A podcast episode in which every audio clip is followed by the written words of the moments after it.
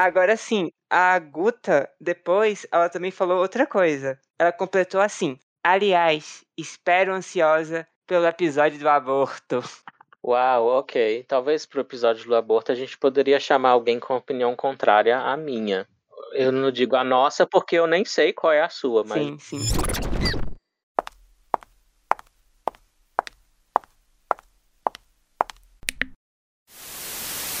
Agora um destaque internacional em meio a muita polêmica. A Colômbia aprovou a descriminalização do aborto até 24 semanas de gravidez.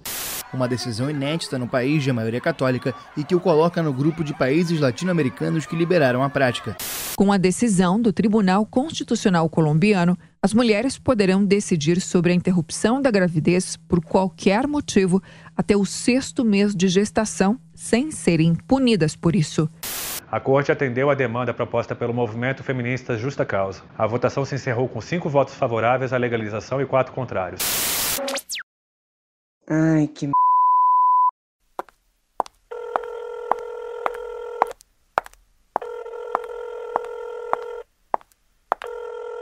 Alô? Alô, ali?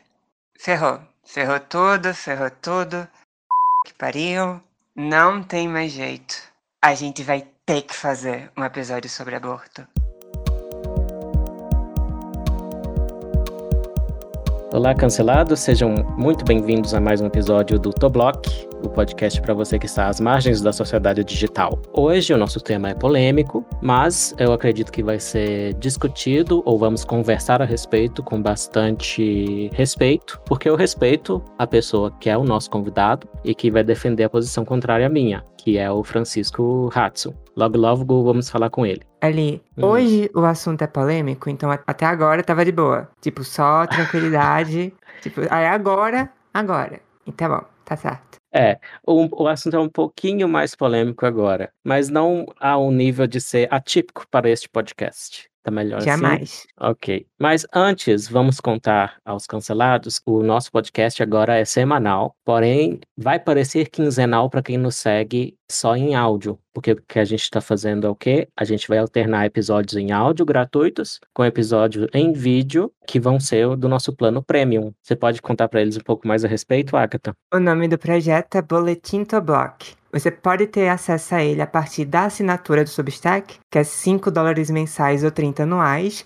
Ou também tem uma outra opção. Qual é essa opção? Você pode fazer parte dos Finche. Com ele você pode ter acesso a todo o conteúdo por apenas 20 reais mensais. Então, nesse caso, vai ser como se fosse realmente toda semana. Perfeito. Então, para você que quer nos ver, ver as nossas fuças, as minhas Sim. fuças gordinhas e as fuças magrinhas da Agatha. Você vê as nossas estantes cenográficas. Sim, é a estante cenográfica da Agatha, porque a minha eu fico escondendo as minhas roupas que estão secando atrás. É, Sim. e o primeiro episódio que já está no ar do Boletim Toblock, a gente usou para responder a um trabalho de conclusão de curso e uma tese de doutorado que visaram a responder a uma checagem que eu fiz com quatro colaboradores e a gente mostrou que os dados de mortos por homofobia no Brasil, ou as estatísticas que são anunciadas todo ano, são falsas. Então, é bem divertido. Assim, é divertido. Se você acha que português ruim, retórica estranha e muitas vírgulas é divertido, então sim, você vai adorar, com certeza.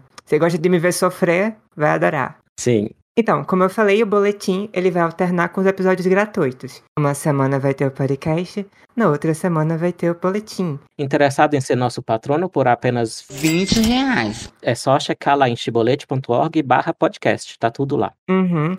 E além disso, também tem uma outra coisinha que a gente é meio folgado e gosta de um mimo. Então a gente deixou também as nossas listas de desejo da Amazon. Porque, quem sabe, né? Vai que. Agatha, qual é o item mais, assim, safadinho da sua lista? No sentido do seguinte, nossa, se me dessem, eu ficaria tão feliz e eu tô colocando aqui até meio com medo, se me derem. Olha, primeiro, que assim, a maioria aqui são livros que podem ajudar em pautas no futuro. E tem outras coisas assim que até ajudam em faculdade, mas no geral tem livros que podem alimentar pautas pro futuro. Agora, como eu não sou besta, eu também coloquei um webcam.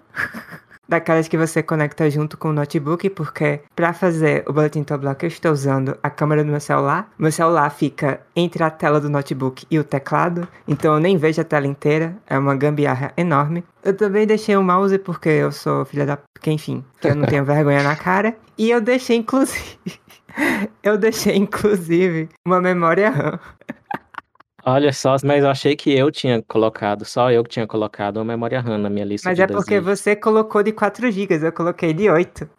A minha eu não de brinco em quatro? serviço. Você colocou Não, foi. Eu quis dizer Foi. oito. Deixa eu ver aqui. Olha aí, ó, 4. Eu Olha aí, pode ver. Eu vou ter que achar de oito. Mas eu acho que na minha listinha, talvez esse seja o item mais safadinho, mas tem um lá que é um livro que eu já li há mais de 10 anos. E eu coloquei porque eu tô com saudade dele. É um livro sobre Lamarck. E não existe edição Kindle. Não gente, tem gente, paperback. Só uma, só uma coisinha, gente. Olha, Hum. não se preocupem. Esse livro que ele tá falando é frete grátis, só que o preço é 700. Pois é. É esse, que eu- esse não estava antes da gente colocar o link das listinhas lá na página dos patronos. Mas é esse que eu coloquei meio assim, hum, será que alguém teria coragem de me dar isso? Porque o livro é 700 reais. Não, eu tava me achando assim. Tem um outro título que é no meu, que é 25, 30, 40. Aí tem o, o Behave em português, que já saiu em português, que tá 100. Mas assim, eu tava achando, nossa, absurdo tá colocando memória RAM de 8 GB aqui na listinha. Aí vem você com o livro, tipo 700. É isso. Frete grátis, pelo menos, né? É isso, mas vamos dizer o seguinte, essas listinhas da Amazon que a gente colocou lá, é só um vai que, né? Muito mais. Exato. O que a gente tem uma expectativa muito maior de vocês é que mais de vocês queiram fazer parte do clube dos Fint. Porque Uhum. é só, gente, é menos que uma assinatura da Netflix para um conteúdo que eu acho muito bom. Sim, sim. E que, igual o Felipe falou na outra semana, é meio único, né? Eu acho que a nossa perspectiva é bem singular, assim, não é só puxando a brasa para nossa sardinha, mas eu acho que não tem outro podcast que se assemelhe ao nosso. Uhum. Com figuras tão icônicas. Mas é, pelos isso. assuntos, pelo bom humor, pelo, né? Por tratar de Uhum. coisa espinhosa com bom humor e informação ao mesmo tempo. Claro que tem muita gente que alega que faz isso, mas eu acho que a gente tem um certo sucesso. Uhum. Excetuando a sua piada sobre o meu pezinho, o meu pack do pezinho, e a minha piada da água, tá? Mas eu vou protestar que a piada da água, Hum. tá? No contexto, foi ótima. Tá bom. Continue protestando, a democracia é pra isso.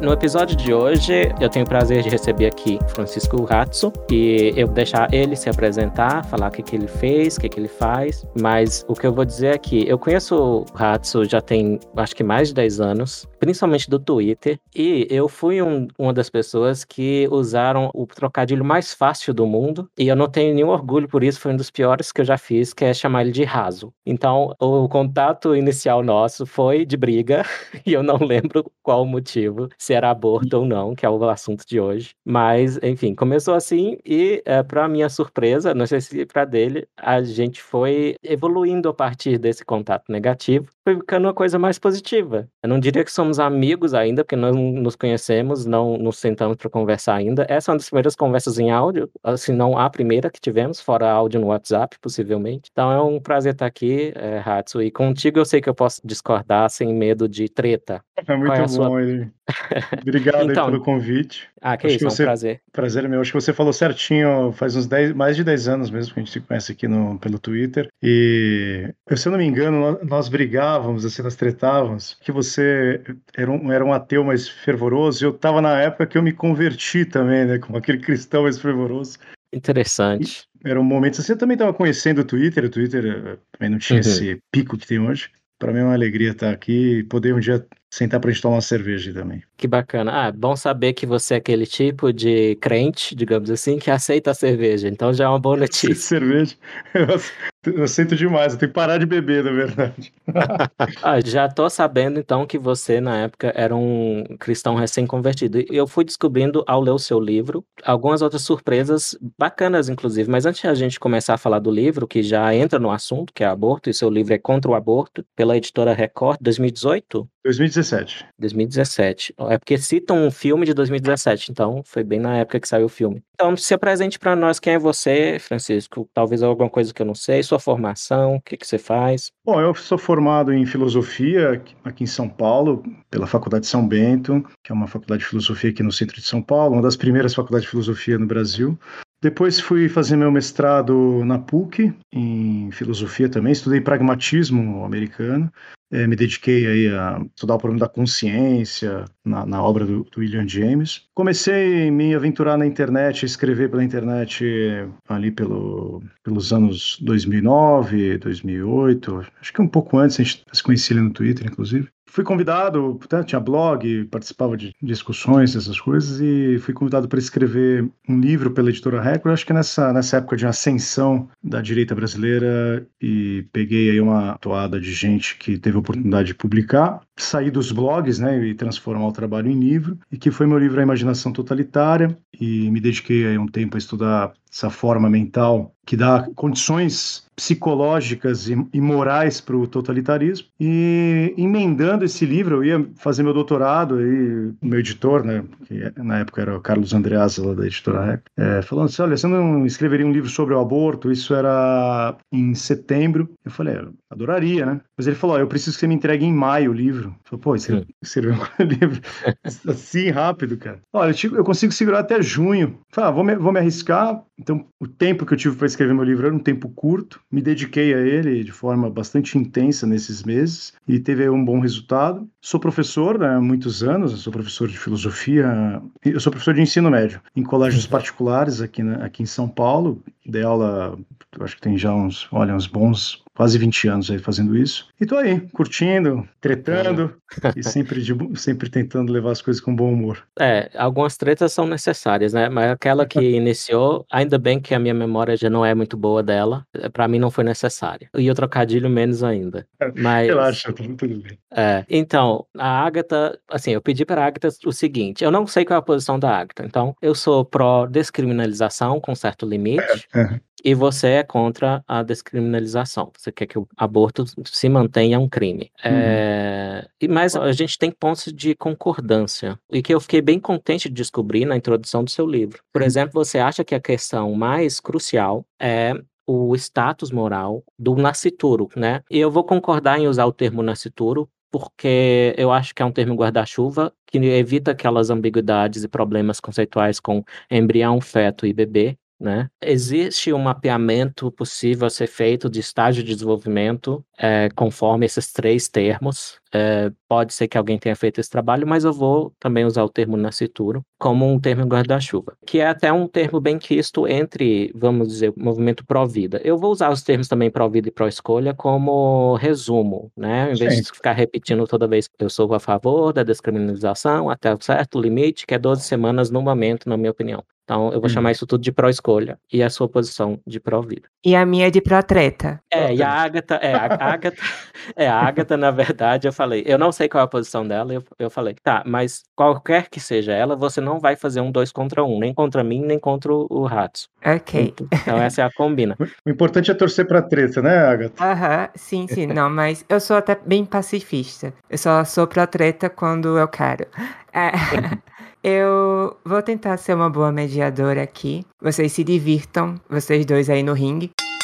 Quer dizer, aí na, na cadeira de debate. É, pode ser que eu jogue um pouquinho de água para vocês escorregarem, faz parte do processo. Eu não vou fazer considerações sobre o assunto principal. Talvez eu faça uma outra pontuação sobre a questão das discussões que circulam o tema, mas não sobre o tema em si. Então vocês se sintam à vontade, tá bom? Estou aqui observando.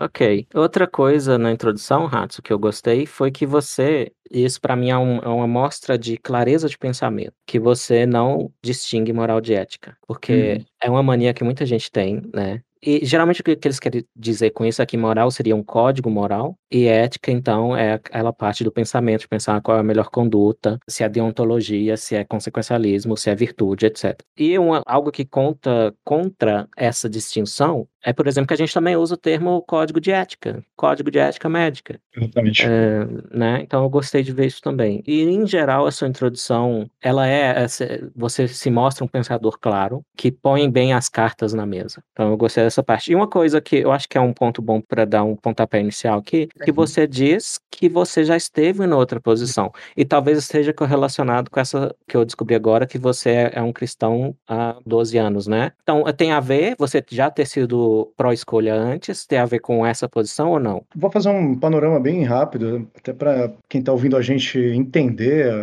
de onde eu surgi para falar do aborto. Até agradeço você pelo, por pontuar alguns temas que para mim são muito importantes e caros, como a clareza, transparência e, a, e tentar suspender certas confusões conceituais, é, temáticas.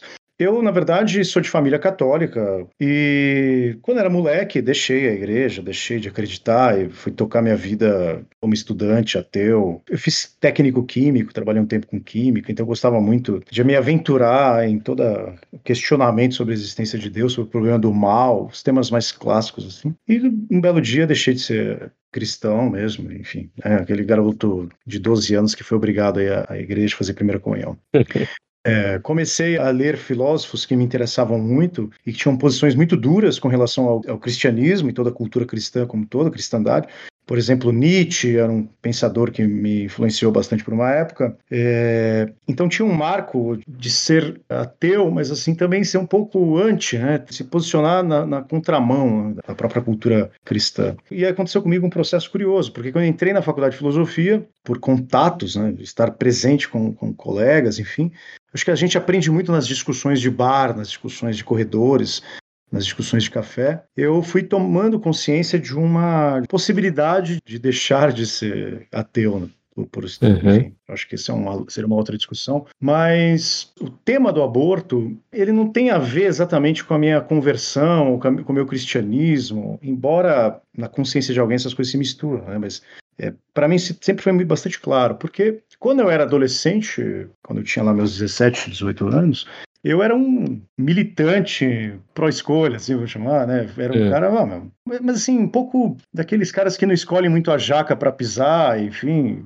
né? se aventura na vida e o que vier a gente resolve. E alguns amigos meus, na verdade, dois casais de amigos, ficaram grávidos, né? Ou grávidas, uhum. enfim, as, as, suas receptivas namoradas. E eu fui um protagonista na, na escolha do aborto delas assim, protagonista moral, né? Ah. Aquele apoio de que essas pessoas deveriam fazer o aborto e eu estava ali ombreando aquela conversa. Isso fiquei com isso há muito tempo marcado na minha consciência. Sim, você vai refletindo sobre a consequência de ter sido um protagonista, de ter agenciado aquela escolha. Tudo bem que a escolha não foi minha, quer dizer, uhum. em última instância não foi eu que tomei nenhuma decisão, mas eu, eu estive presente dando suporte intelectual, suporte argumentativo, suporte moral, etc. Isso sempre me perseguiu, esse tema me perseguiu exatamente aí. Uhum. E quando eu comecei a fazer filosofia, este era um assunto que retomava a minha consciência. Pô, o que, que é, afinal de contas, é o aborto? No Brasil, essas coisas estavam sendo, poeira dessa discussão estava sendo levantada. Então, eu fui entrando nessa conversa. Peraí, tem questões aí que a gente precisa rever. Então, e, e isso não se misturava com a minha religião, você percebe? São, são, certo. são questões distintas. Uhum. Eu precisava resolver com a minha consciência moral fraturada um meia-culpa, não exatamente público, mas um meia-culpa para mim, né? Olha, contribuí com o aborto, agora estou contribuindo contra o aborto, porque eu revi a minha posição, etc. Muito interessante. Nesse, nesse sentido é, que a questão me perseguiu. Né? Muito interessante. Eu, para contrastar, né, até para o ouvinte talvez seja interessante saber de onde cada um de nós parte, eu não jamais aconselhei ou estive envolvido de perto com a decisão de aborto. Também não acho que tem a ver com as minhas opiniões sobre religião, eu sou ateu, não deixei de ser ateu ainda. E foi algo que eu comecei a pensar, não foi assim uma leitura do, do Singer, por exemplo. Eu até, na minha opinião, o Peter Singer vai longe demais, porque ele chega a defender infanticídio. Ele acha que há ocasiões em que é permissível que se mate uma criança pequena que acabou de nascer, menos de três anos, acho que é o limite que ele põe. Uh, então, assim, eu não sou um seguidor do Peter Singer nisso. Pode ser que eu aproveite uma ou outra abordagem que ele fez, a gente vai entrar ainda na questão de pessoa ou não pessoa. Ele contribuiu para isso, mas como você deixa claro no seu livro, não é o único a ter feito isso. Isso remonta ao John Locke, que é algo que eu aprendi no seu livro, inclusive. E nota-se realmente no seu livro que você mostra que o papel da filosofia, e eu diria da ciência também, é ocupar aquele espaço secular em que a concordância é possível. Porque, como todo mundo sabe, é muito mais difícil concordar quanto às coisas mais profundas de teologia. Muito difícil que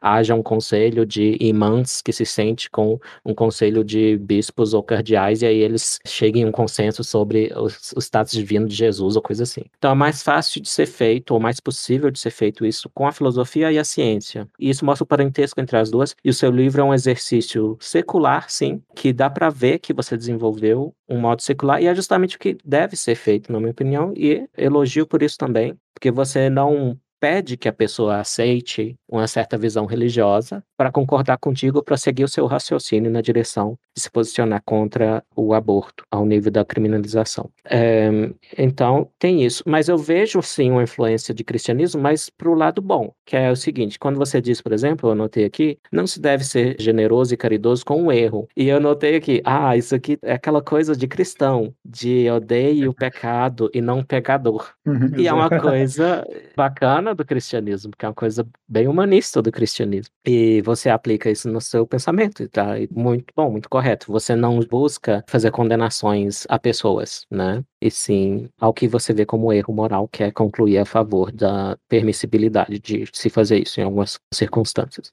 Então é isso. Ahn, Muito bom, deixa eu fazer um comentário, eu acho Claro. um tópico importante é, para os ouvintes até entender com mais clareza a minha posição. É, eu faço uma distinção até de ordem até um pouquinho mais profunda com relação à experiência de quem está passando pela questão do aborto. Então, o meu interlocutor, o, o meu livro não é para alguém que está com dúvida se vai deve ou não abortar. Né? Peraí, eu, eu fiquei grávida aqui, eu tenho uma companheira que engravidou, deixa eu ler o livro do Haskell para ver se pode ser um Uhum. manual do que a gente deve fazer, né? Uma espécie de catecismo ali da decisão. Eu tenho um pavor de ser um alicerce nesse sentido. Eu não quero é, ser o amparo da escolha de ninguém sobre essa questão. né? Então, o meu livro não fala para quem experimenta uma decisão. Na verdade, eu queria marcar um, como você usou uma expressão muito boa, marcar um espaço no debate, ocupar um debate, numa posição secular, numa posição não religiosa, embora possa ter uma vida privada religiosa, embora uma vida pública também, enfim. Mas eu não queria discutir isso com quem está passando por dramas, eu queria discutir isso com quem Uhum. discute, né?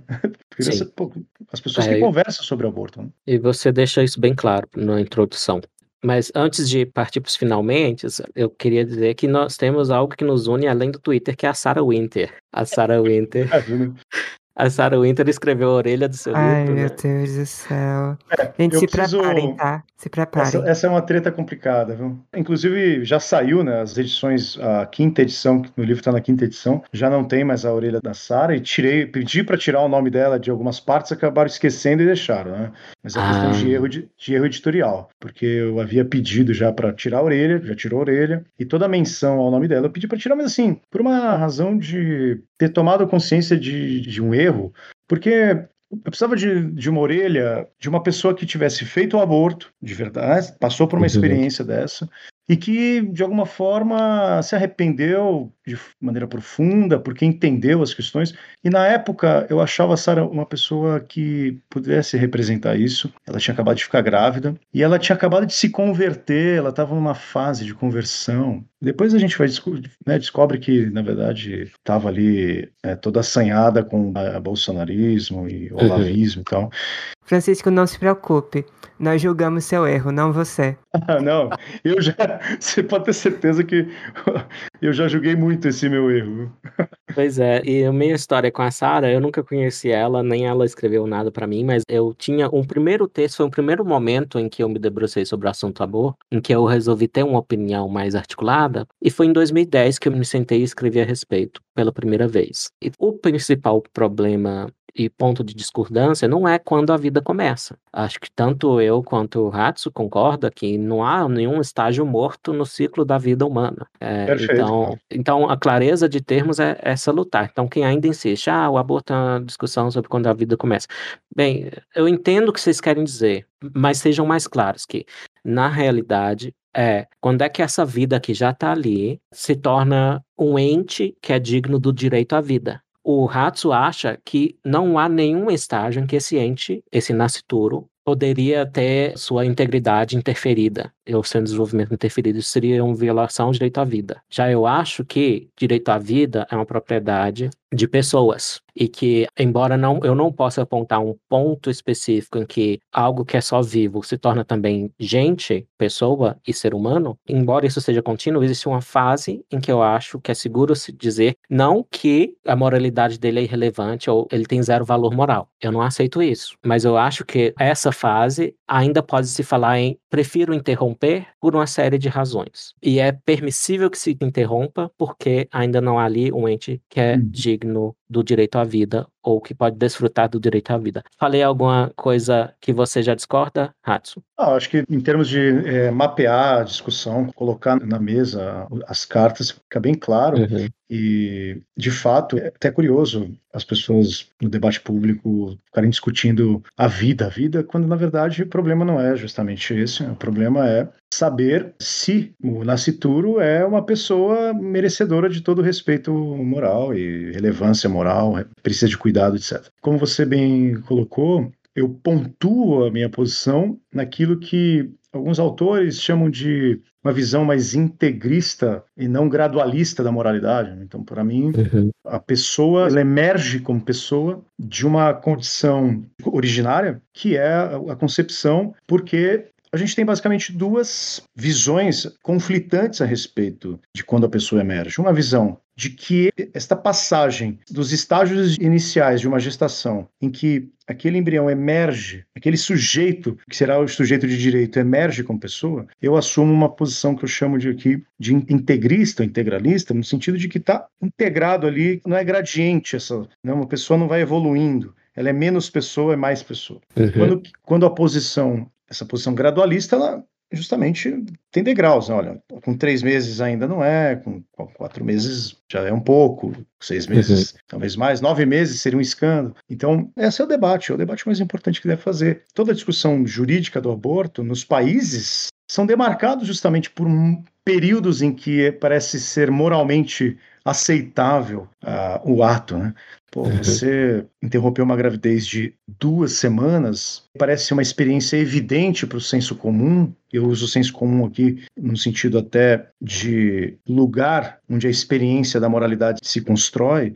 É uma experiência para o senso comum que uma gravidez que se perde nas primeiras semanas é diferente de uma gravidez que se perde no quarto, quinto, sexto mês. A gente tem essa relação. Sim. Eu colocaria os termos nesse caso, e para mim, o debate mais importante da questão do aborto é, sim, sempre vai ser a questão de quem é a pessoa que está sendo abortada, e não a pessoa que certo. está abortando. É, em outras palavras, como você mesmo põe no seu livro, tem uma parte logo no começo em que você diz: o nascituro é alguém, e aí que eu começo a discordar, porque uhum, eu vou dizer, uhum. ah, porque para você ele é alguém desde a concepção, desde a fecundação. Para mim ele é algo e depois ele vira alguém. Exato, exato. E quando eu digo algo, não é que eu estou tentando desumanizar. E aí a gente entra numa questão que você trata também, que há uma distinção que foi feita entre ser humano, ou seja, ser homo sapiens, ser da espécie humana, e ser uma pessoa. É, eu não gosto de alguns que fazem essa distinção quando eles, por exemplo, dizem uma pessoa com retardo mental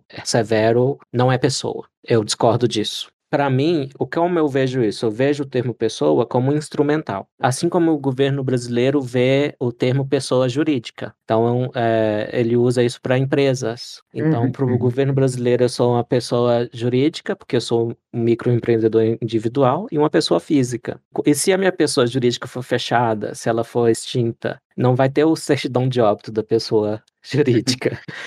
então, para mim é, é, instrumental, alguns são mais literais a respeito disso. Eu acho que é um bom instrumento falar assim, ó, no começo o nascituro não, ainda não é uma pessoa, ele tem um potencial de ser uma, ainda não é. E o tempo que eu defendo é 12 semanas. Engraçado que você trouxe o termo conservador, porque eu estava pensando nele. Eu estava dizendo a minha posição entre os pró-escolha, ela é mais conservadora. Sim, por quê? No sentido de ser mais cautelosa, porque eu quero Exato. um prazo bem antes do desenvolvimento de qualquer coisa, que aí leva a aqueles tecidos mais nobres, digamos assim. E é engraçado que até na biologia se usa esse termo nobre, mas ele não é técnico nem nada, é só um elogio uhum. mesmo que a gente acha o tecido neural muito interessante. Então, ah. eu quero um período bem anterior ao desenvolvimento de algo que pareça um cérebro ou tenha alguma funcionalidade semelhante a um cérebro. Você faz algumas objeções a essa visão do cérebro. Você acha que aceitar esse critério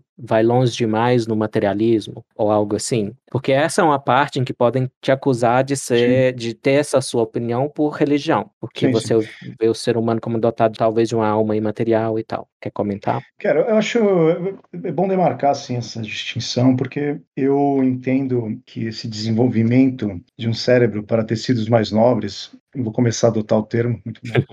É, ele só acontece, esse desenvolvimento, ele só acontece porque já há ali, no, naquela entidade embrionária ou marcada ali por a sua condição corpórea, o seu corpo, desde o início, há uma condição que o permite ser assim, quer dizer, eu não sou pessoa porque o meu tecido nobre começa a emergir da matéria. Na verdade, o tecido nobre emerge da matéria porque eu já tenho em mim essa condição de emergir. Quer dizer, o princípio que organiza, as pessoas podem chamar de alma, seja lá, eu não gosto desses uhum. termos. O princípio que organiza esse tecido, esse corpo, ele já contém informações basilares que potencializam o autodesenvolvimento desses tecidos mais nobres.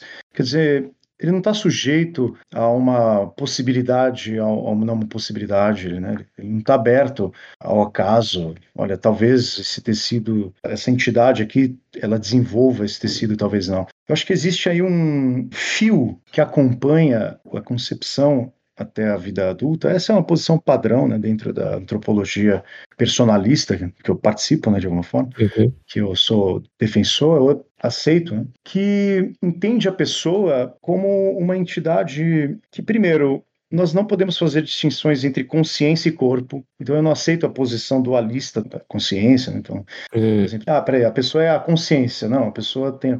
Na verdade, eu aceito uma posição que é ver o ser humano de maneira integral a partir de uma categoria fundante, originária, que é o seu corpo. Né? Então, seria uma filosofia do corpo, aqui, uma antropologia do corpo. Uhum. E esse corpo ele contém duas formas, duas perspectivas de ser, vista, né? ser compreendida. A perspectiva biológica, obviamente jamais discutirei biologia aqui, né? é, com um biólogo, enfim, né? Não tem. Nesse sentido, eu realmente não conheço, mas a perspectiva biológica, você, como cientista, tem metodologia para investigar isso em detalhes, mais uhum. do que ninguém. Mas eu também tenho a concepção do corpo numa forma que a gente expressa em filosofia de um corpo intencional, quer dizer, há uma intencionalidade nesse corpo. Quer dizer, essa forma corpórea ela tem uma tendência, ela tem um. Eu não gosto de usar esses termos, é um objetivo, um fim.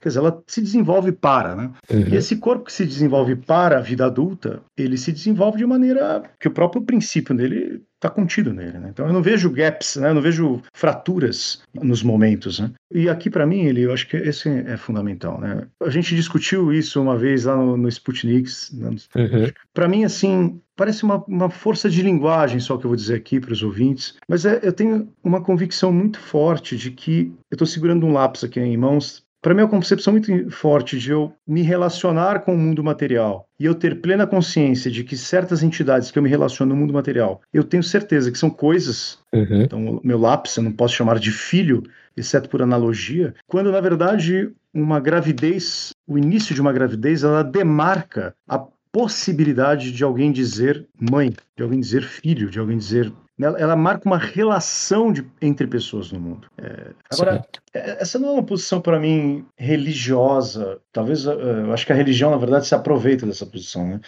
Uhum. É, é uma posição que a gente poderia investigar já num proto-personalismo lá em Aristóteles, alguma coisa do tipo. Enfim. Uhum. Certo. Os meus comentários a respeito, eu vou voltar lá no amontoado de células, né? Que é uma expressão que você usa algumas vezes no livro. Eu não usaria. Tenho é. certeza é... que não usaria. Porque amontoado sugere bagunça e não há nada de bagunçado nos seres vivos. É, mas eu vou dizer que eu já usei sim é um termo similar que sugeriria assim que os embriões são comparáveis, por exemplo, a uma cutícula que eu arranco do meu dedo. Então foi um argumento, um digamos uma estratégia retórica até talvez que eu já usei e eu não usaria mais. Não acho que é plenamente comparável. Mas a parte que a biologia tem que contribuir é que existe um potencial nessa cutícula. Ali tem células vivas que, assim, por um processo artificial custoso, mal compreendido de clonagem, aquilo tem o potencial que sim requer intervenção ao contrário do embrião. O embrião sem intervenção, o potencial dele é concretizado geralmente, fora os, os casos de aborto espontâneo. Claro. Ele é concretizado em se tornar uma pessoa. Mas assim, esse, esse deixa eu te perguntar uma coisa, então, uhum. aproveitando a sua sua especialidade, esse potencial de se autodesenvolver, assim, ele não é intrínseco à própria matéria, essa matéria que você chama muito bem de não é desorganizada, na vida não é desorganizada. Não, não, está ali na matéria esse princípio de auto-organização para uma vida adulta, por exemplo? Bem, é, eu não diria matéria, porque isso envolveria eu ter uma teoria completa do, do que é a vida no contexto universal. E a gente, os melhores, apesar do Richard Dawkins ser uma figura bem detestada, uma coisa que o livro dele, O Gênio Egoísta, faz bem é dar que cara teria uma hipótese, pelo menos, de que o que é vida no contexto universal. Então, ele fala em replicadores, em seleção natural, ele acha que a seleção natural é intrínseca a qualquer definição de vida que seja aplicável tanto aqui no nosso planeta quanto fora. Mas não vamos tão longe, não. Vamos ficar aqui na Terra mesmo que eu diria o seguinte: algo que convida a reflexão também, na minha posição e na sua, é que, por exemplo, eu vou ser acusado, como já fui, de tratar embriões humanos ou nascituro, principalmente nessas primeiras semanas, que eu acho permissível interromper, eu sou acusado de tratar com desrespeito certo? E eu e a Agatha aqui já discutimos uh, direitos animais. Nenhum de nós é vegetariano ou vegano. E eu gosto muito de uma cena do documentário que é A Vida dos Mamíferos, do David Attenborough, lá da BBC, de uhum. 2008, se não me engano. E eu até falei o termo errado, é caça da persistência, não é? Eu falei resistência, caça das persistências, que é o seguinte, é, é uma tribuzinha, eu não sei se é Inha, não sei o tamanho dela, mas lá do sul da África, que são os bosquímanos, ou o povo san. E o jeito que eles caçam, muitos antropólogos especulam que era assim que se fazia na aurora da humanidade, quando a humanidade começou. Eles perseguem o animal sob o sol quente até ele se cansar, e o ser humano, como tem adaptações, como suar, ele é melhor em regular a temperatura do corpo. Um animal hum. grande, não. Então, o animal grande, ele, apesar dele ser muito mais forte, ele tem menos persistência. Daí, a persistência ser a vantagem do ser humano perseguindo, correndo atrás dele. E aí, a cena é o seguinte: é um animal é, chega à exaustão, cai de tão exausto, e aí o caçador pode dar o golpe de misericórdia com a lança mata ele. E aí vem uma coisa muito interessante. Ele pega um pouquinho de terra, como a gente faz nos enterros dos nossos entes queridos, uhum. e ele joga sobre o corpo do animal, murmurando uma prece em respeito àquela vida que ele está encerrando. Então, assim, o meu ponto com isso é trazer animais à questão, porque você veio me perguntar da potencialidade da vida e tal. Como fica no seu esquema conceitual o respeito à vida animal? Se você acha que há algum respeito, assim, eu vou discordar do Peter Singer também. Eu não acho como ele parece achar, mas ele também é um pouco contraditório, eu acho, que a vida de um porco não é igual à vida de um ser humano, certo? Uhum, uhum. Eu acho que o ser humano tem um valor moral intrínseco maior. E a, você falou em pragmatismo no começo, eu sou um tradutor de uma grande pragmata, pragmatista, a Susan, Susan Hack. É, a Susan Hack ela é bem lacônica na parte da ética, não é a parte da filosofia que mais interessa ela. Mas no pouquinho que ela diz de ética, ela diz o seguinte: eu acho muito improvável que uma teoria boa da ética ignore o que é bom em geral do que é bom para humanos em particular. Então é o jeito dela, né, de, de defender é, um, um humanismo aí. Então, passo a bola para você. Como é que ficam os animais? É, eu, eu assim, eu, muito boa pergunta. Eu, assim, eu simpatizo com algumas expressões, algumas causas de tratar os animais em certos momentos como pessoas não humanas. Já vi essa expressão, é uma expressão uhum. relativamente usual. Acho que alguns animais eles merecem toda a nossa o nosso acolhimento e participar, né, da nossa comunidade humana, ser integrados a ela. E a sua história antropológica, né? ela demonstra para mim uma experiência humana que é fundamental e assim ela é propriamente a, a, experiência humana de reconhecer que a sua batalha pela sobrevivência, a sua batalha pela vida, que participa com outros seres com os outros animais, é uma, é uma batalha de fato pela vida, é um, uma reverência, é um reconhecimento, é um certo respeito, um gesto de nobreza, de entender que a natureza ela merece ser contemplada em termos de que nós participamos aqui de algo que é comum, essa uhum. comunhão mesmo. Assim, nós, nós não precisamos desrespeitar os animais, nós não precisamos tratar. Eu só acho que elevá-los ao status de uma pessoa moral no mesmo nível de moralidade que tem uma pessoa tal como nós, porque eu estou lembrando aqui de um filósofo alemão, é, o Ernest Cassirer, ele diz assim, olha, o que distingue uma pessoa né, de uma não pessoa é o fato de que eu posso fazer perguntas racionais para você, para alguém, esperar respostas racionais. Eu consigo formular uma pergunta e eu tenho a expectativa de que a compreensão e a sua resposta serão também racionais, assim como você tem expectativas de que a minha linguagem tecerá com, com a sua linguagem uma comunidade que dialoga, que pensa e que nós não conseguimos ter esse mesmo tipo de comunidade, comunhão com os animais. E nem com algumas pessoas e nem com algumas pessoas. Você sabe que, viu, Agatha? Você sabe que quando eu falo, começo a refletir isso com alguns alunos meus, eu solto essa sua piada porque ela é muito boa mesmo. e eu tive alguns problemas, aliás, com algumas feministas Desculpa aqui a provocação, né? eu sei que não estamos aqui para tretar e o programa de vocês não promove treta nenhuma, né? Ah, Estou sendo irônico. eu tive um problema com algumas feministas uma época, e umas feministas até uma senhora aí bem bambambam bam, bam, do pedaço, mas não vou citar nome. Sei quem é, nem precisa citar, eu sei. É, é pois é. Simplesmente elas chegaram para mim, olha, meu berro mesmo. tipo, ok. É, ok. Então, confirmando aí que a Agatha está dizendo.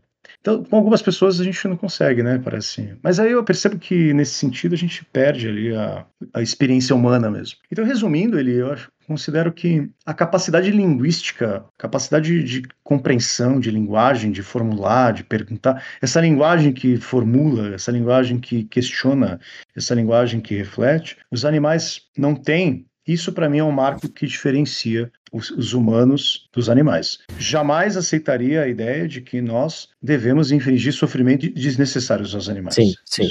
Eu sou franciscano nesse sentido. Certo. Mas eu vou insistir, e agora que eu vou te cutucar um pouquinho, que é assim, claro. você não acha, Hudson, que deve ser crime eu criar um porco na minha fazenda e abatê-lo para consumo, certo? Não, não acho. Mas você acha que é crime uma gestação de duas semanas, por exemplo, e você concorda comigo que as propriedades do nascituro são o que mais importa. O que que o Singer falaria que você está fazendo? Que é um chauvinismo e especismo, é o termo que ele criou para, né? Eu também não gosto do termo, tá? Mas então você seria para o Singer um especista, porque eu nem estou usando o cachorro como exemplo, porque é óbvio para a gente que deve ser protegido o cachorro. Mas o porco, para muitos cientistas que investigam, pode ser que o porco seja até mais, uh, tem um repertório comportamental mais complexo do que o cão. Uhum. E nós permitimos que os porcos sejam mortos e consumidos certo? Então, você não vê problema nisso e vê problema na interrupção de uma gestação. Eu vou te dizer, eu acho que vou te tentar formular por quê. Quando eu falo cão, quando eu falo porco, eu tomo um certo cuidado no sentido de que, por exemplo, o meu cachorro é o Max né, eu nomeio o meu cachorro. Ele participa na minha casa da festinha de Natal, né, ele participa da. Ele não é uma pessoa aqui na minha casa, eu não considero, porque eu daria muito mais importância se tivesse que sacrificar meu filho ou meu cachorro, obviamente, sacrificaria sem pensar o cachorro. Uhum. Mas o relacionamento que eu tenho com, com os animais aqui, né, com meus bichinhos de estimação, é porque de fato eu não estimo o cão, né, o gênero, a ideia genérica. Eu estimo o Max. Né, o, certo. Assim, esse ser particular, esse ente particular que tem relação comigo afetiva. É, assim, eu não estou pensando na cadeia cão, eu estou pensando neste cachorro que é preto, tem o pelo preto, tem a, a, parte branquinha aqui no peito, ele tem um jeito de brincar, ele tem um comportamento específico. Quer dizer, eu estou particularizando essa entidade, eu estou singularizando essa, essa entidade cão no Max, que de alguma forma passou a ser membro da minha família. O porco, eu penso assim, se, se eu começar a interagir com o porco de forma tal que esse porco participasse da minha família, isso acontece, né? Muita gente Sim. hoje tem porcos de estimação, eu acho que a, a experiência comum ficaria horrorizada se, se de repente você descobrir que ele vai servir para ceia, sabe aquela história do você vai alimentando, aí você chega, sua filha chega na sua casa, bom filha, agora o Max está aqui servido no, no, café da manhã pra gente, né? É, o jantar vai ser o Max. Eu acho que isso aconteceria também com este porco, né? Então, por que, que eu estou dizendo isso? Quando nós pensamos do ponto de vista da generalização, ah, eu tenho porcos, né? Eu tenho cabeças de gado. Você percebe? A linguagem, ela reduz aquilo, aquela experiência. Isso é muito difícil, né, de nós distinguirmos, porque será que todos os porcos não seriam porcos que merecessem participar da nossa comunhão familiar, de se divertir, passear no parque? É, pode é. ser, poderia ser. Agora, o embrião, né, o nascituno, a pessoa humana, ela já é esta singularidade é, de forma elementar. Assim, ela, o ser humano ele surge para nós como essa particularidade. Quer dizer, as relações que nós tecemos com os seres humanos são sempre relações face a face, de maneira a mais singular possível. Eu seria chamado de chauvinista mesmo pelo Singer, sem o menor problema, mas é no sentido de que eu não estou conversando com uma entidade genérica, estou conversando com Eli, com a Agatha, é, venho conversando com a minha filha, a Alice Olivia, quer dizer, nós singularizamos a experiência pessoal sempre. Falar um absurdo aqui, mas para título de analogia, é como se todas as pessoas que sentassem à nossa mesa, todas elas, todos os cães que sentassem à nossa mesa, todos eles pudessem ser chamados por nomes. Né? Nós tecemos relações interpessoais, coisa que nós não tecemos com os outros animais. Eu tenho muita dificuldade, vou te confesso de verdade, uhum. assim, de porque quando eu olho um, um, porco na minha mesa, foi morto, né? Eu acho que existe ali um reconhecimento de que, que eu preciso trazer da ancestralidade mesmo humana, de cuidado, né? De ser grato com isso, né? De, de ser integrado. É que hoje a nossa cultura encontra porcos enlatados, né? Exato. né? Então, assim como você pode ter uma relação de respeito, apesar de consumir esse porco na sua mesa, o meu ponto é, eu também posso ter uma relação de respeito no nível teórico, porque não é algo que é parte da minha vida, para que nascituro, que eu acho que é algo ainda não alguém. Eu creio que entendi o seu ponto linguístico sobre a interrelação. Me lembrou uma piada do Family Guy, eu adoro esses desenhos trash. é na Arca de Noé, inclusive. E aí um pinguim faz um filho com um elefante, o que nem é possível, mas no desenho, pra piada, né? E o que o personagem lá pergunta, que faz o papel do Noé temporariamente, pergunta pros elefantes e pro pinguim é, vocês deram um nome para ele? Porque seria uma aberração, então ele vai sacrificar não que eu endosse sacrifício de aberrações, mas, ou seja, se deram um nome é porque estão reconhecendo ali um ser que não pode ser sacrificado, né? Boa piada. Então, eu entendo o seu ponto. O que eu trago como contraponto é que até o próprio Darwin, acho que é nas cartas, perguntado a respeito do ser humano em comparação com outros animais, ele achava que a diferença era uma diferença de grau e não uhum, de tipo. Uhum. Assim como, para mim, a diferença entre o nascituro que é algo e o nascituro que é alguém também é de grau e não de tipo. Uhum. E o período que eu acho seguro, já falamos disso, é bem antes de qualquer desenvolvimento de coisas que poderiam tornar ele alguém. E o ponto sobre o Darwin é o seguinte: o tal do porco, ele se assemelha muito mais a uma pessoa, mesmo que você rejeite a manobra retórica de chamar de pessoa, ele se assemelha mais a uma pessoa do que esse nascituro das primeiras semanas. Esse é o uhum. ponto. Então, daí que se pergunta, ok, você, se tivesse o baby, o seu porquinho de estimação, que é convidado à sua mesa e ao seu lar, você teria uma relação com o baby que sim, você veria como gravíssimo tirar a vida do baby para comer. Mas, bem, eu acho que esse critério de ser convidado à mesa, ele é insuficiente e continua a pergunta: é, para porcos em geral, embriões em geral, você não quer criminalizar pessoas que sacrificam vidas de suínos, ovinos, equinos, bovinos, etc. Mesmo que esses animais compartilhem conosco, com pessoas, muito mais coisa no desenvolvimento, embora não em potencialidade, do que esse embrião de duas semanas. Qual a sua resposta a isso? Eu acho assim, eu, eu criminalizaria, sem sombra de dúvida, quem pratica qualquer tipo de violência desnecessária aos porcos. Né? Essa questão da brutalidade, da perversidade, ela precisa ser freada pelo direito. Né? O direito que coloca para nós, que regula nossas relações do que é comum, não pode permitir, tornar permissível o maltrato dos animais, enfim. Agora, com relação aos embriões, você diz que eles estão distantes dos porcos em termos de do baby, né? Eu gostei da, da analogia do baby. Pelo contrário, eu acho que ele, na verdade, podemos falar em aproximação ou distância em termos de de status biológico, alguma coisa que, que valha. Mas eu acho que eu considero que os embriões, eles demarcam para mim né, o seu surgimento, o seu aparecimento, justamente a possibilidade fundamental de, de relação inter, intersubjetiva. M mulheres que tomam consciência de sua gravidez, elas tomam consciência de que elas têm um filho, assim. Isso é muito forte não é para mim uma entidade menor no sentido de qualidade ontológica ou de desnível ontológico, mas é uma primeira forma de manifestação da vida humana. É o primeiro oi da vida humana em sua forma mais na sua extremidade. Né? Então, não considero distante, talvez, por exemplo, a, a, familiaridade que eu tenho com o Max. Né? Eu tenho muito mais afetividade com o Max do que uma, uma gravidez de, de três meses. Poderia ser da minha filha. Né? Mas assim, né, o Max está muito mais tempo na minha família, tem muito menos relacionamento com ele. Mas eu digo, para mim, o surgimento do embrião, ele demarca, ele diz para nós, né, ele se manifesta como o início de, de relações intersubjetivas. É com ele que eu posso tomar consciência, caso minha filha estivesse grávida, eu posso tomar consciência de que eu sou avô, de que eu sou irmão, de que... E aí que eu queria te fazer uma pergunta também. Por que que 12 semanas é um marco para você? Uhum. Né? Por que esse período de 12 semanas seria um marco? Certo, eu respondo. Preciso fazer uma, uma pequena analogia. A gente tem o limite, isso é uma coisa bem cultural, de quando é que é permissível tomar álcool, certo? Não é que a gente pensa que à meia-noite em que o adolescente salta dos 17 para os 18 anos, ele adquiriu juízo. A gente sabe muito bem que ele leva muito mais tempo.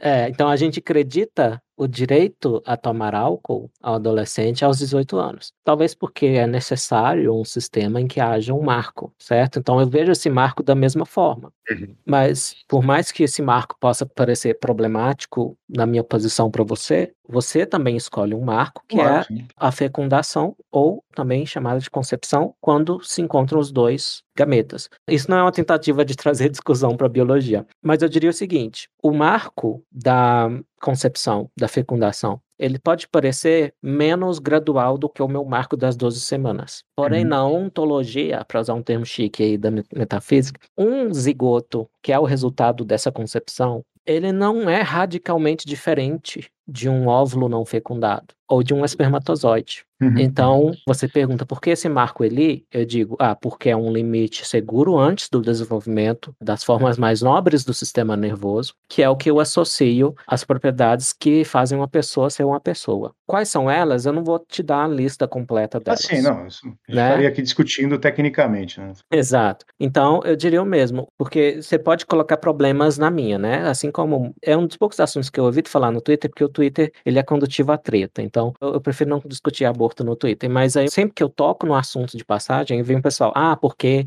lá no limite da meia-noite, quando passa para as 12 semanas, finalmente virou uma pessoa. Então não é uma resposta generosa com a minha posição. Sim, sim, é, sim. Assim como podem apontar problema nesse marco, para mim, eu também posso apontar problemas no marco da concepção. Porque, por exemplo, se o zigoto é uma pessoa, eu não posso congelar uma pessoa e ela sai viva depois do congelador. Talvez crianças acreditem que isso é possível, viram um filme, mas não é possível. Além disso, o zigoto, ele gera uma série de células totipotentes com aquele potencial completo de gerar uma pessoa completa sem precisar interferência artificial, como eu falei no caso da clonagem da cutícula lá. Então, são problemas lógicos que eh, as propriedades desse zigoto geram que para mim tornam implausíveis enxergá-lo como pessoa também. Quando eu penso o estereótipo de uma pessoa, penso, ah, eu congelo ela hoje, amanhã eu descongelo, ela sai bem. Então não é possível. Sim, sim, sim.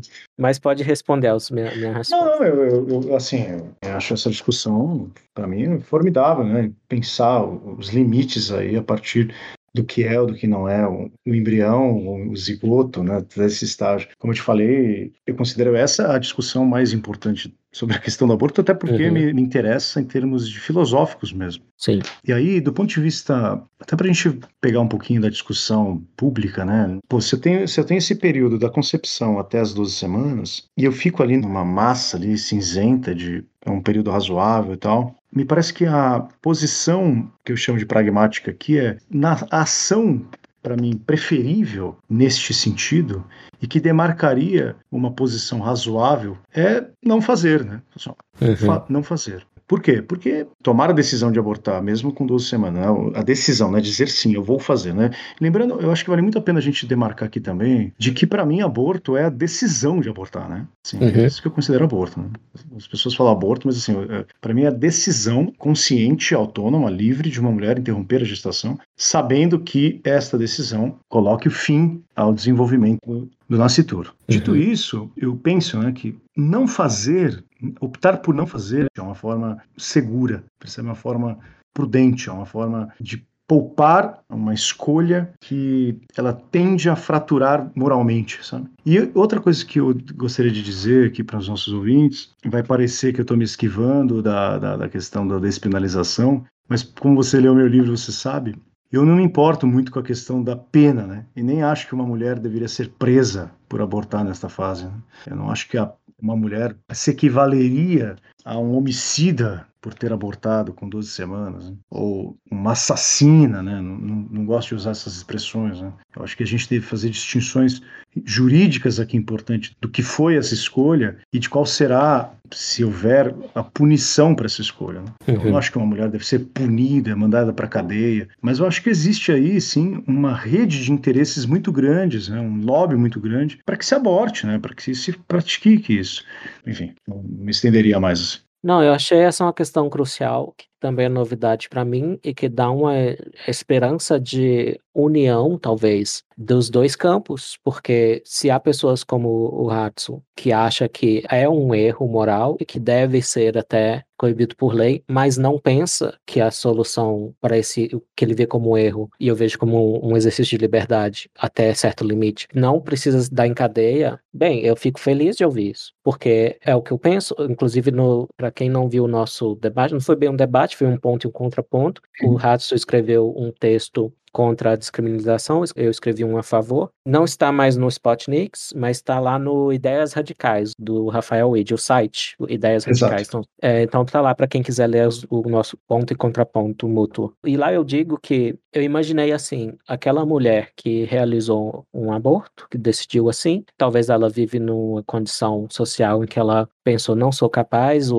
o pai abandonou, não sou capaz de criar, eh, estou numa condição de subsistência, a vida dessa criança vai ser muito sofrida aqui comigo, é melhor sofrer sozinha do que acompanhada. Então, uma série eh, de motivos que podem levar uma pessoa a tomar uma decisão desse tipo. E eu acho que chamar uma mulher nessa situação, e que o Ratos também vai concordar, e, e eu acho que o caso geral é esse. A maioria das mulheres, elas entendem que há algo sério a respeito da decisão, e eu concordo que há algo sério a respeito dessa decisão. Eu não acho que é um mero amontoado de células, como eu já disse. Uhum. Então, há aí uma esperança de convergência para uma situação que seja mais humana para essas mulheres do que xingá-las de assassinas. Então. Isso para mim ele é importante frisar, porque para mim isso é fundamental. Né? No livro, né, eu sempre deixo isso bem claro no meu livro, deixei aqui com você também conversando de forma amigável e, e buscando justamente na conversa o um encontro, né, convergência, uhum. de que eu não estou preocupado, sinceramente, assim, com a questão legal, né, jurídica, eu estou mais preocupado com a questão moral, né? com a questão uhum. que a gente chamaria aqui de questão moral, com a questão de mesmo de, de consciência, a formação de consciência. E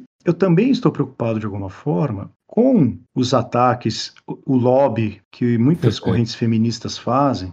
Eu digo feministas aqui, aqui no geral, né? Mas eu digo essas entidades que se organizam para campanhas para liberação do aborto, porque elas não fazem um trabalho para mim de atentar para essa conversa que nós estamos tendo. Pô, gente está aqui uhum. discutindo quase uma hora sobre a humanidade do nascituro. Né? Não tem essa conversa. Né? Porque Sim. me parece que o debate ou a proposta de manifestação, né, a agenda para o aborto, para a escolha, ela se tornou tão urgente, tão assim, vamos liberar o aborto porque os problemas serão resolvidos, quando na verdade as coisas não são bem assim, né? não serão resolvidos a pessoa vai abortar, vai abortar no hospital, e, assim, o problema vai continuar para mim.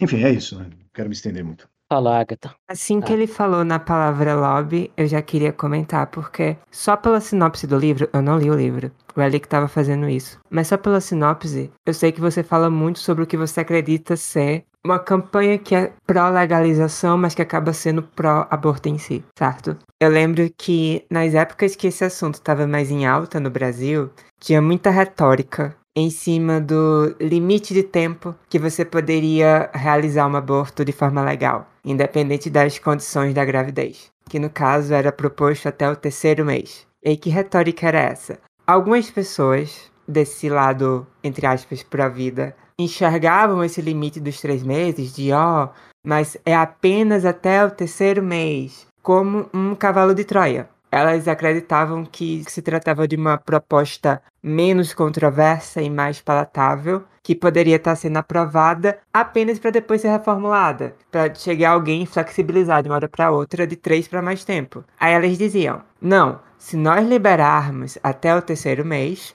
logo vão querer estender esse limite para quatro, depois para cinco e quem sabe até seis meses. E eu lembro que esse argumento era classificado pelo movimento para a escolha como uma falácia lógica. No caso, a falácia do declive escorregadio. Ou seja, se permitirmos A, então B, que é a versão extrema, vai acontecer. E no começo eu via por esse lado também. Eu entendia que se eu era permissível com a questão dos três meses, não fazia sentido deixar isso de lado apenas por medo de uma suposta flexibilização. Eu acreditava que essa retórica era um exagero, era uma catastrofização por parte dos conservadores.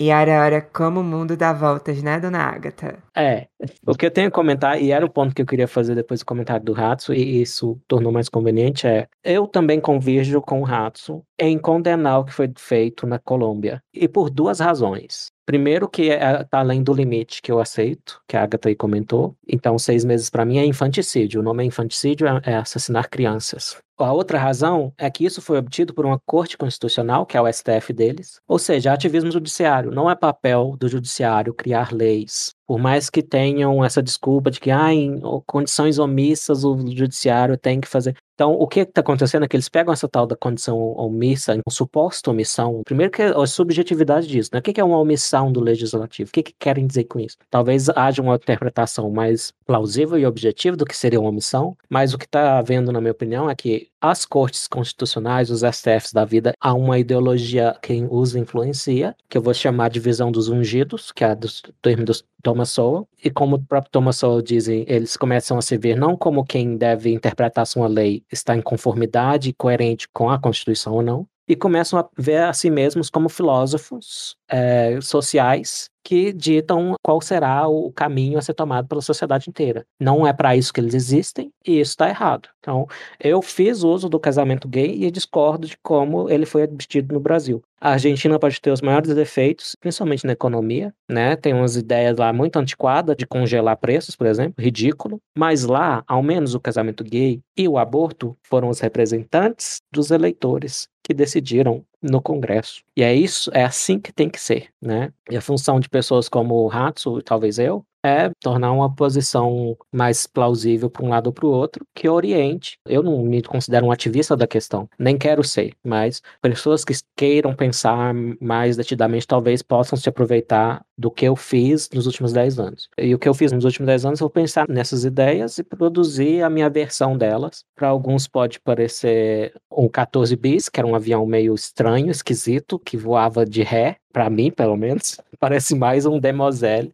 que é um avião bem projetado, que foi a melhor obra do Santos Dumont e o Museu de Ciência lá em Londres diz isso. Enfim, é possível sim, tá? Esse tal, a falácia do declive escorregadio. Primeiro que eu vou indicar um texto do Matheus Silva lá no chibolete.org, que é sobre essa ideia de falácias, essas classificações de falácias. Ele é da lógica, ele acha que essa classificação de falácias não ajuda o pensamento. Ele acha que são atalhos que, na verdade, é uma forma de ser preguiçoso no pensamento. Então vão lá ler o que ele procura, chibolete.org barra falácias, vocês vão ver a opinião dele, surpreendente, inclusive para um lógico, de que esses manuais de falácias mais atrapalham do que ajudam. Então, o que eu gostaria é que fosse aprovada, né? O que aconteceria no, no melhor mundo possível na minha cabeça? Seria aprovada uma lei, então, pela via do legislativo, que é a função dele é essa, depois de um amplo debate, estabelecendo esse limite, que inclusive a minha posição é a mesma do Conselho Federal de Medicina, o limite de 12 semanas, só que com uma redação forte o suficiente de que isso não é um convite para inventando novas formas de estender esse prazo, especialmente se é para qualquer condição.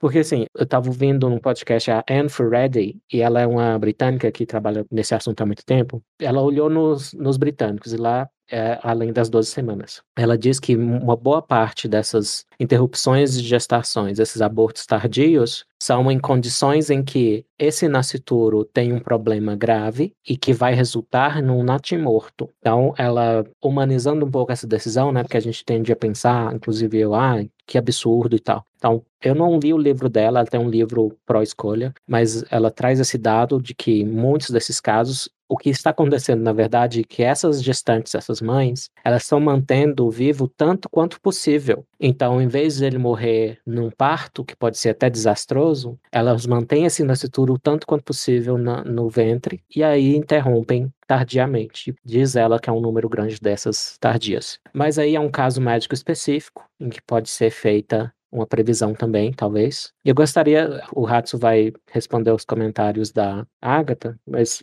eu gostaria de perguntar se você aceita as exceções do estupro etc. Ah, eu vou começar pela, pela Agatha aqui, e a gente já comenta a questão das exceções. Primeiro, assim, sobre ser um declive escorregadio, acho que tem um problema, eu acompanhei de perto esse debate também do, do casamento gay, é porque, assim, para mim, os argumentos que foram usados, eles foram usados, na verdade, de maneira equivocada. Então, por exemplo, eu digo assim, olha, vamos criminalizar a homofobia. O Supremo Tribunal assumiu isso. Né? Uhum. Os exemplos que foram dados para criminalizar a homofobia foram exemplos assim de psicopatas. Né?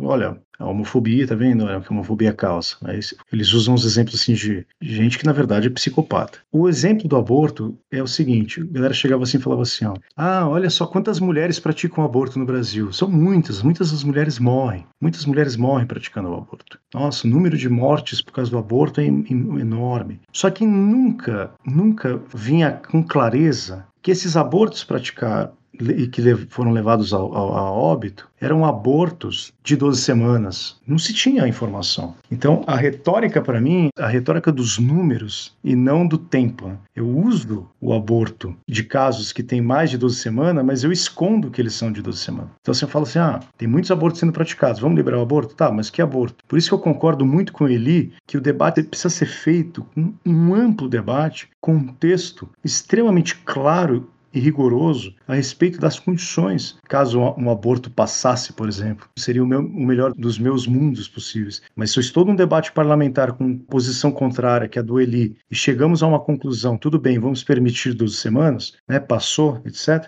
a redação desse texto precisa deixar isso muito claro quais são as condições. E o movimento pró-escolha, quando estava argumentando no, na Suprema Corte, ele não fazia com esta clareza. Ah, peraí, estamos defendendo aborto de 12 semanas. Ele simplesmente defendia o aborto. Ah, mas é só duas semanas. Entende? Ele fazia uma manobra retórica aqui, em termos de, de data, em termos de período. Né? Com relação ao estupro, com relação a esses casos extremos, vou falar uma coisa ali que eu sempre comento. Para mim, eu acho a lei brasileira muito razoável. Se a razoabilidade ela deve reger o direito, eu acredito que a lei brasileira é, é uma lei que me conforma como ser humano. Assim, ela tem uma posição muito humanizadora para mim. Primeiro, porque ela não diminui ou invalida o nascituro. Né? Ela respeita a dignidade do nascituro, mas ela abre posições de que, olha, uma mulher que foi estuprada não quer fazer o aborto, se fizer, ela não pode ser penalizada. Então é uma lei que ela tem um amparo humano e para casos específicos. E quando uma lei ela consegue visualizar casos específicos e tratar desses casos específicos, eu acho que ela é uma boa lei. Excelente. E, e, é importante, ele, eu acho que ressaltar aqui, reafirmar,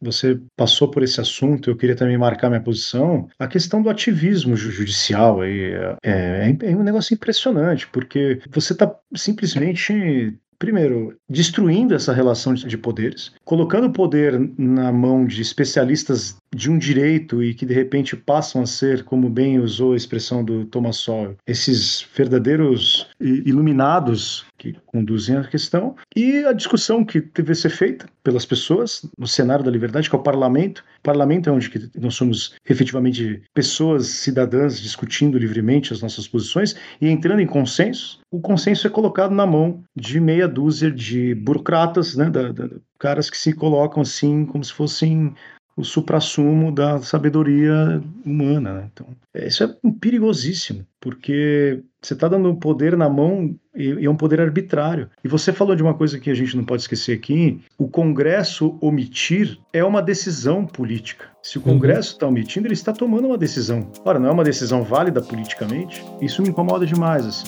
Da insegurança política que isso vai gerando.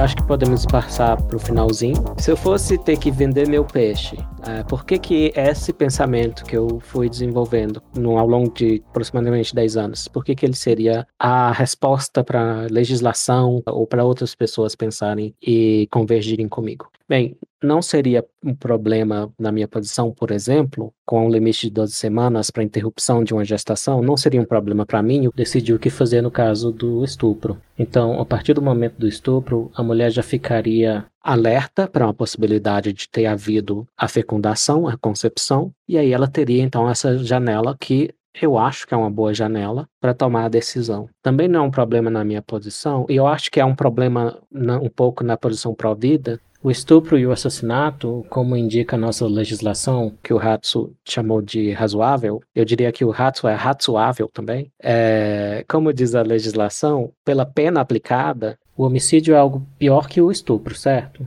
Então, se os Provida pensam que há um direito à vida de pessoa, que é uma pessoa desde a fecundação, não faz sentido na minha cabeça, pegando as premissas deles, que se permita, então, interromper uma vida é, humana de pessoa por causa de um estupro. Ou seja, permitir o pior por causa do ruim. Então, acho que é um problema, a exceção ao aborto. Eu, o Rato, eu perguntei para ele, ele vai ter a oportunidade de responder. Eu não, talvez eu perdi a resposta completa a respeito disso. Então, também não é um problema na minha posição. Outra coisa que eu acho que não é um problema na minha posição é o caso dos anencéfalos. Então, os anencéfalos, eles basicamente continuam para fases da gestação mais tardias, uma condição que, na minha opinião, está ali até as 12 semanas, que é não há um sistema nervoso central desenvolvido suficiente para dar aquelas propriedades àquele organismo que faz dele uma pessoa. Então, também não é problema abortar os anencéfalos. E quanto mais cedo, melhor. Eu acho que a mulher vai sofrer bem mais se o anencéfalo se desenvolver e houver uma interrupção tardia dessa gestação. Também eu acho que é mais fácil pensar dentro da minha posição a questão dos animais, né? Assim, é algo que não está resolvido na minha cabeça. Eu não quero passar a impressão de que eu penso que eu sou infalível, não penso. Algumas coisas estão em abertas na minha posição, inclusive esse limite, se é esse mesmo. Então, se fosse convidado a pensar isso para uma coisa mais oficial, aí eu me debruçaria mais na questão embriológica. Mas quanto aos animais, é bem como a gente disse no episódio anterior, é mais difícil defender a tortura do animal, assim como o rato também rejeita. É bem claro na minha cabeça, na dele, eu acho que de todo mundo, que causar dor desnecessariamente a um animal é errado, é moralmente errado, é antiético. Agora, é menos claro do que isso se é errado um animal que você tratou bem, que você, de uma forma sem dor, interrompa aquela vida. Para mim, é mais coerente com a posição que eu tenho a respeito da interrupção de gestações até 12 semanas em humanos. E, e, também é coerente com pensar que seres humanos têm um status maior do que os outros animais. Então, ah, eu penso que é permissível interromper se é que ele nascituro ainda não é uma pessoa, e eu também penso que é permissível interromper vidas de animais que são mais próximos de pessoa, inclusive. Ou seja, para mim tem um nexo lógico mais próximo, uma posição e outra. É, então é isso. Se eu for vender o meu peixe, esses são alguns dos pontos principais. Outro é que eu vou repetir não significa que eu penso que o nascituro até as 12 semanas é uma coisa qualquer, um amontoado de células, nada disso. A minha postura contra ele é a mesma que eu descrevi a respeito lá do caçador do povo San, que extingue a vida de um animal para comer. É uma questão de subsistência para ele, isso não é um análogo, mas o que é análogo é que eu tenho esse sentimento de respeito, que é mais que um sentimento, é um reconhecimento de que aquilo ali não é qualquer coisa. E mesmo se fosse comparável a uma cutícula que eu arranco, eu também não quero dar minha cutícula para os chineses fazendo o que quiserem com o meu genoma. Então, até mesmo a cutícula tem um certo status, não diria um status moral, mas ela tem uma certa importância que também não é um amontoado de células. Então, eu acho permissível arrancar minha cutícula, eu acho permissível que um zigoto, que não, para mim não tem analogia é, suficiente com uma pessoa, que ele não seja implantado e caso seja implantado no momento precoce, que seja interrompida essa gestação. Bem, eu acho que é isso. Tinha outros pontos que eu tinha anotado, mas eu acho que eu consegui resumir bem. Muito bom. Bom, eu gostaria primeiro de deixar bem firme aqui, bem claro, que uma das questões para mim mais importante da experiência é, humana é poder discutir com liberdade, discutir com consciência de que problemas que serão levantados filosóficos poderão ser respondidos de maneira filosófica, com paciência, com parcimônia, com cuidado, né? respeitando os limites da própria lógica, como respeitando também os limites das relações que nós podemos ter. Eu fico feliz de estar conversando com o Eli, porque uma, uma pessoa que sempre tivemos posições claras e demarcadas de distinções e estamos aqui trocando ideia e aprendendo e enfim. E para mim sempre a questão do aborto passou primeiro é, enfatizando este aspecto. Nós precisamos tratar o debate do aborto não como uma causa de militantes, porque a expressão debate do aborto foi capturada, foi sequestrada pelo ativismo. E ele significa debate você concordar comigo com o meu programa, com a minha agenda, porque se tornou um movimento internacional para liberação a todo custo. Debate não é isso, né? Debate é vir aqui, demarcar claramente as posições que nós temos, demarcar os pontos que são difíceis e dizer, olha, concordamos aqui, discordamos aqui e dar razões dessas discordâncias. Um debate precisa ser feito assim e ele precisa ser levado ao parlamento desta forma, porque na política os consensos daquilo que é contraditório, o consenso, encontrar consenso na contradição, é encontrar leis mais seguras, é encontrar leis construídas no tecido da experiência humana efetiva e não formada pela estupidez arbitrária de quem acha que encontrou a última palavra da história, a verdade última do, do tempo. Nós não conseguimos ver a história pela perspectiva da eternidade. Nós vemos a história pela perspectiva do que nós estamos fazendo aqui, que é conversar, que é tomar consciência de posições, rever, estar aberto a revisões. É, eu sempre tratei o aborto, eu sempre tratei, na verdade, a discussão do aborto neste nível. Quem leu meus livros sabe que eu tive uma experiência com o aborto, uma experiência pessoal, que é uma experiência de filosófica, de eu levar ideias para as pessoas e, e, e tomar uma decisão de engajar. E agora eu quis com o meu livro contra o aborto, rever isso. Né? Falar, olha, eu, eu preciso demarcar o território da, do debate público, pelo menos tentar melhorar um pouquinho para quem está disposto a melhorar. E para mim ele, se, ele passa por isso, ele passa justamente pela comunhão que pessoas racionais conseguem ter sem perder um bom humor, sem perder a piada, sem perder a diversão. Né? Não somos autômatos aqui é, discutindo mecanismos lógicos. Somos pessoas, temos fraquezas, temos dúvidas, e é assim que eu sempre vi a discussão do aborto. A minha posição, quis deixar bem claro aqui, agradeço muito a oportunidade de poder conversar com vocês a respeito disso, que eu considero o nasciturno, desde a concepção, uma pessoa, porque ele tem um corpo organizado para isso, ele se autodesenvolve como pessoa, ele se autodesenvolve num cérebro que pode perceber, pode sentir, pode raciocinar, pode desenvolver autoconsciência mais para frente na sua vida adulta, mas ele o faz porque ele já é organizado. E gostei muito da expressão que ele menciona, né, de ter tecidos nobres. Os, os nossos tecidos nobres, eles surgem porque há uma nobreza na nossa condição. O que eu quis trazer aqui nessa conversa é justamente lembrar isso, é lembrar que o tema do aborto ele envolve política, ele envolve direito, ele envolve biologia, ele envolve antropologia, uhum. mas, mas ele envolve, antes de tudo, uma disposição para nós cuidar e se aproximar através da conversa. Então é isso. Muito obrigado, gente. Perfeito. Eu que agradeço, Hatsu, pelo tempo que você nos dedicou. E eu saio muito otimista dessa conversa porque eu descobri pontos em comum além dos que eu já conhecia. Então, é muito bom. Sou esperançoso de que haja uma convergência maior, ok? Muito bom, gente. Muito obrigado. Hein? Obrigado, Hatsu. Agatha, você foi balançada na sua opinião? O que aconteceu na sua cabecinha? sem sem querer ser eu... pejorativo com cabecinha, porque é realmente uma cabeça pequena, olhem. Mas, pelo amor de Deus do céu, não posso dar um pouquinho de liberdade pro rapaz, olha o que acontece comigo. é... Eu adorei, eu adorei. Eu acho que, como eu estava dizendo, é difícil você encontrar outros espaços e outros programas e conteúdos que possam tratar disso dessa forma. F foi muito bom. Eu tô muito feliz com o resultado. E eu tô muito feliz porque eu acredito que essa é uma discussão crucial pro tema do aborto e eu sinto que ela é meio negligenciada pelo lado mais pra vida. Porque, como vocês apresentaram, esse tema tem dois protagonistas. Aquela que aborta e aquele que é abortado. E eu sinto por parte do lado para a escolha um enfoque muito maior em se entender apenas as condições daquela que aborta. O que é sim importante e faz sentido até, já que são principalmente grupos feministas que pautam isso.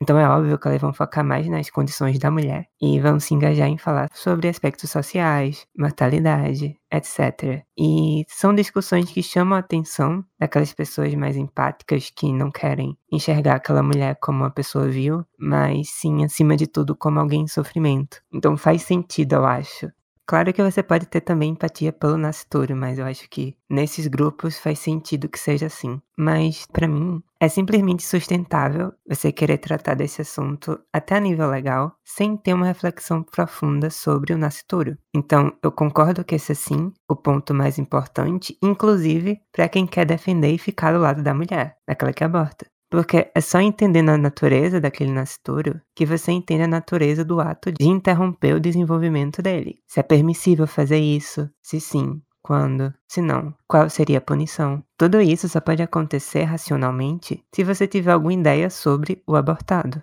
e não apenas sobre aquela que aborta. Porque se você conclui, por exemplo, que o nascituro, em todos os seus estágios de desenvolvimento, já é uma pessoa, interrompê-lo seria literalmente assassinato. E se for o caso, pouco importa fazer campanha para entender as condições da mulher, as dificuldades. Pouco importa dizer que, na verdade, o aborto é uma questão de saúde pública, porque vai continuar sendo assassinato. E você não perdoa assassinato por retórica de ser questão de saúde pública. Pouco importa, inclusive, saber se ela foi vítima de estupro, porque, como ele apontou, em teoria a lei não deveria permitir o pior pelo ruim. Agora, se você entende que existe sim um estágio em que o nascituro não pode ter essa pessoidade já reconhecida, logo não seria assassinato fazer nesse estágio. E logo, os motivos para isso meio que tanto faz, tanto fez. Então é por isso que eu concordo que entender ou tentar entender a natureza daquele que é abortado é sim mais importante e elementar para todo o resto da discussão. E eu fico muito feliz que vocês tenham explorado justamente isso, porque sem isso, sem esse debate, sem essa reflexão que vocês fizeram, é inviável argumentar seja contra ou seja a favor, quanto mais passar leis a respeito. A menos é claro que você vá pela via da força, né? Do judiciário. Mas pela via do legislativo, que é o correto, não dá. Mas tudo bem, a gente sabe que quando a pessoa não tem competência para vencer pela via da palavra, ela recorre à via da força. E quem não tem competência para usar a via do legislativo, recorre ao judiciário.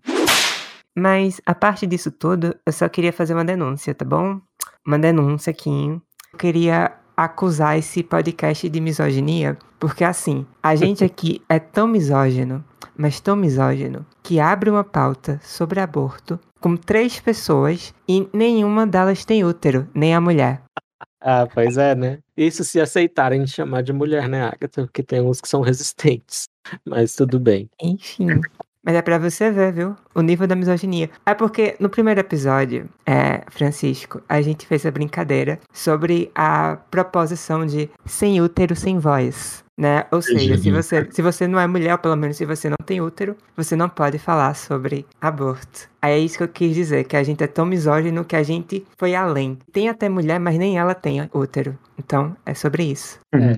E eu gostaria de dizer que duas mulheres foram citadas com útero, Agatha. A Anne Fred e a Sarah Winter. E o que eu não terminei então, de contar. Exatamente. É, é isso que eu queria trazer. Por favor, o Francisco explicou direitinho a questão dele com a Sarah Winter, mas você não. E você não. não. vai embora daqui sem contar. Tá, é que eu entro em tangentes, eu abro parênteses que eu nunca fecho. Então é um defeito meu, que eu reconheço. Então, Daqui a pouco a... tá falando sobre gambá. É, é, eu sempre levo o assunto pro gambá, eu não sei porquê, Francisco, mas eu tenho alguma fascinação com esse bicho. É, mas eu escrevi um texto é, chamado 10 motivos para ser a favor de descriminalizar o aborto. E nem eram 10 motivos. Um dos defeitos do texto é esse. São 10 parágrafos, não eram 10 motivos. E aí a, a Sara gostou, na época ela estava ainda militante lá do FEMEN, né?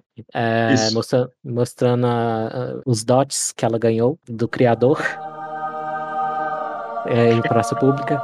E aí ela leu meu texto no programa da Luciana Jimenez, um debate de aborto. Ela leu trechos do meu texto e creditando a a Eli Vieira. Ou seja, ela só aceitou ler o meu texto e, e gostou do meu texto porque ela achou que eu era uma mulher.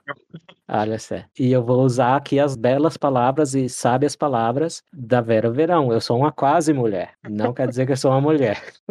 Muito bom. É isso. Muito obrigado. Obrigado a vocês, gente. Um abração, viu? Vamos marcar outra aí. Vamos marcar uma cerveja um dia. Valeu. Beleza, combinado. Obrigado, Tá. viu? Muito obrigado. Valeu. Tchau, tchau. Tchau.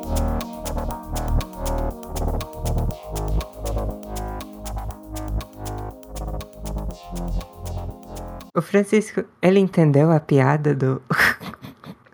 de que tem até uma mulher e nem ela tem útero. Eu não sei se o Francisco te conhece, Agatha, ainda. Eu acho que ele não me conhece. Eu não entendi a piada. Ah, tá. Ah! Você não Ok. entendeu quando eu falei. Quase que- entendi, mas não entendi. O que você entendeu? Suposições. Não, não sei. Não Hum. consigo fazer suposições. Não, você deve ter entendido quando eu falei que algumas pessoas vão negar que a Agatha é mulher. Ela é trans. É, Ah, sim. Foi isso. Ela é lá de Caruaru, minha, Acontece. minha parceira de podcast. E você tá convidado a ouvir outros episódios. Tem uns divertidos, talvez. Não sei. Talvez você ache graça de nossas piadinhas toscas. Uhum. Muito bom. Gostei de estar num programa ultra misógino, então. Sim, exatamente. É.